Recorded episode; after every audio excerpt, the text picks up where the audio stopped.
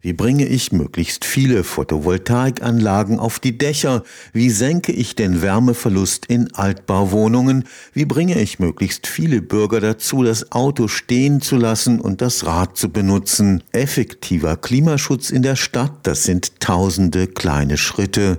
Im vergangenen Jahr hat der Gemeinderat in Karlsruhe sie in einem Handlungskatalog eines Klimaschutzkonzepts 2030 zusammengefasst.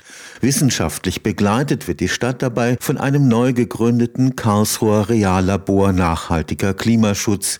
Mit 30 Partnern aus Zivilgesellschaft, Verbänden, Wirtschaft und Wissenschaft wird das Karlsruher Institut für Technologie den Klimaschutz mit diesem Stadtlabor noch stärker im Alltag der Bürger verankern und ausgewählte Klimaschutzmaßnahmen auf Nachhaltigkeit überprüfen. Sogenannte Reallabore haben Tradition in Karlsruhe. 2012 wurde das Quartier Zukunft mitten in der Oststadt aus der Taufe gehoben.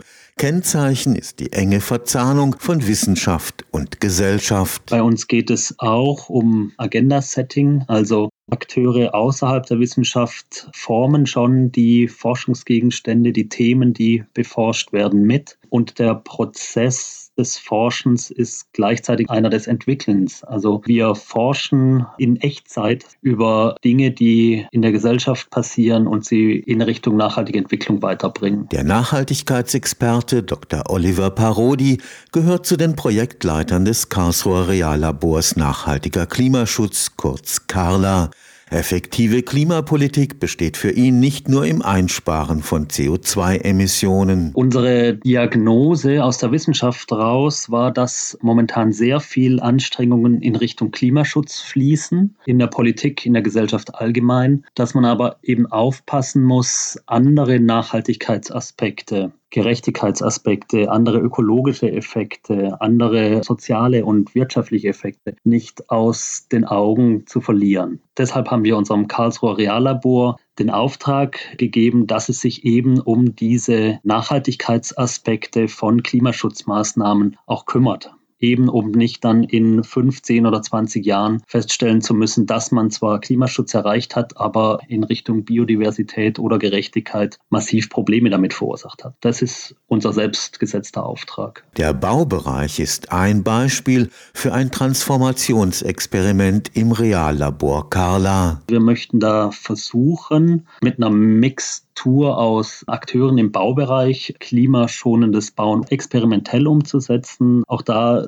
ist Ausgangspunkt Karlsruhe, das KIT, das immer noch wächst und auch einen großen Baubedarf hat da mal zu gucken, wie weit können wir mit experimentellen Formen des Bauens gehen, um klimaschonender zu bauen. Und auch da ist wieder die Grenze eine, die oft in den Regulierungen liegt, im Baurecht oder in den Landesverordnungen. Da möchten wir zweierlei. Wir möchten eben versuchen, dieses experimentelle Bauen zu fördern und wir möchten uns diesen Rahmenbedingungen widmen, die eben auch dagegen sprechen, dass mehr Klimaschutz im Bau realisiert werden kann. Manchmal sind es ganz banale Hindernisse, die sich effektiver Klimapolitik entgegenstellen. Wenn man sich mal die Ziele anschaut, die jetzt Karlsruhe hat, zum Beispiel im Energiebereich, dann muss es massive Aufrüstung mit Photovoltaik geben. Es gibt aber lang nicht genügend Fachleute, die die installieren können. In anderen Bereichen ist es so, dass Facharbeiter vielleicht auch gar kein Wissen haben, wie Klimaschutz besser in ihre Produkte zu integrieren ist. Also da gibt es auch in der Ausbildung, in der Weiterbildung von Fachkräften viel zu tun, um Klimaschutz dann wirklich stattfinden zu lassen. Der sparsame Umgang mit Dienstreisen ist ein weiteres Handlungsfeld, mit dem sich Carla beschäftigen wird. Da geht es darum, dass Mobilität natürlich ein wesentlicher Faktor für den Klimaschutz darstellt und dass das berufliche Reisen auch einen erheblichen Anteil Anteil nimmt und dort zu versuchen anzusetzen, um eben CO2-Emissionen zu reduzieren mit unterschiedlichsten Mitteln und auf unterschiedlichsten Wegen. Das ist Ziel des ersten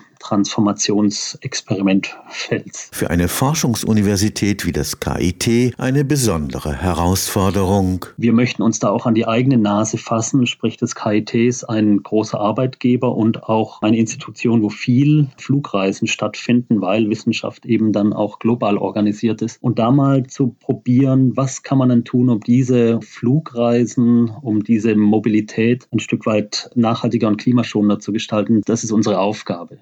Da sind natürlich Regulierungen, Landesregulierungen, Bundesregulierungen einschlägig, über die muss man dann reden. Die kann man nicht sofort von heute auf morgen ändern, aber man kann zumindest auf die Problematik hinweisen und mit den entsprechenden Stellen dann auch in Dialog treten. Für den Nachhaltigkeitsexperten braucht es vor allem in den Städten viele kleine Schritte, damit die drohende Klimakrise verhindert werden kann.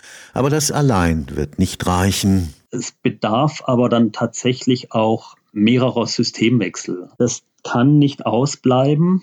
Da würde ich sagen, gibt es drei Szenarien. Das eine ist, wir laufen in die Katastrophen und müssen dann auf dem Scherbenhaufen alles neu aufbauen. So, das versuchen wir auf jeden Fall zu vermeiden. Dann die Vorstellung von revolutionärem Fortschritt, also dass wir jetzt wirklich den Kapitalismus, das Patriarchat vom Sockel stoßen müssen. Und dann gibt es noch eine dritte Möglichkeit, dass sich da sowas wie eine Metamorphose abzeichnet, dass unser kapitalistisches System, auch unsere Industrien, dass die sich von innen heraus wandeln. Also wenn sowas passieren sollte, dann brauchen wir die Menschen dazu. Es braucht ein anderes Bewusstsein, es braucht einen anderen Horizont, es braucht ein sich in der Welt fühlen als Teil der Welt und nicht nur als Herrscher der Welt. Die Geschichte ist noch offen und ich hoffe mal auf den dritten Pfad. Stefan Fuchs, Karlsruher Institut für Technologie